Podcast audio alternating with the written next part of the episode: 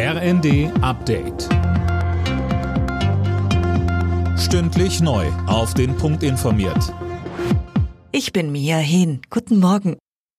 Die G7-Staaten haben sich dazu verpflichtet, mehr für den Klima- und Umweltschutz zu tun. Unter anderem bekannten sich die Energie-, Umwelt- und Klimaminister gemeinsam zum Kohleausstieg, ohne aber ein konkretes Enddatum zu nennen.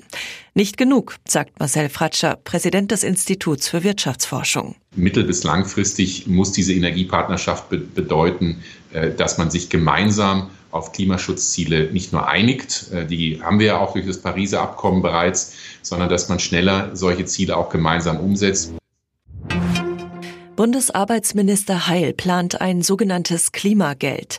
Das sollen Menschen mit einem Bruttoeinkommen bis zu 4000 Euro monatlich bekommen, sagte er den Funke Zeitungen. Damit sollen die Folgen der steigenden Energie- und Lebensmittelpreise abgefedert werden.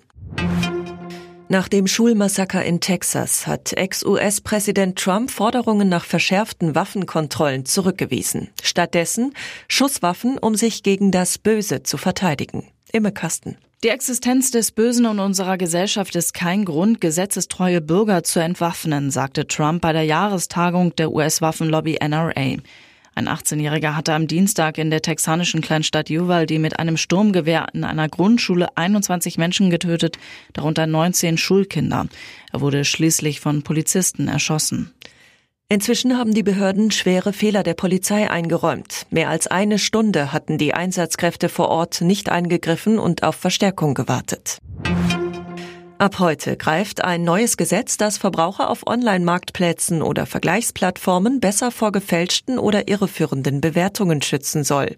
Außerdem sieht es vor, dass Influencer ihre Posts als Werbung kennzeichnen müssen, wenn sie dafür Geld oder andere Vorteile bekommen.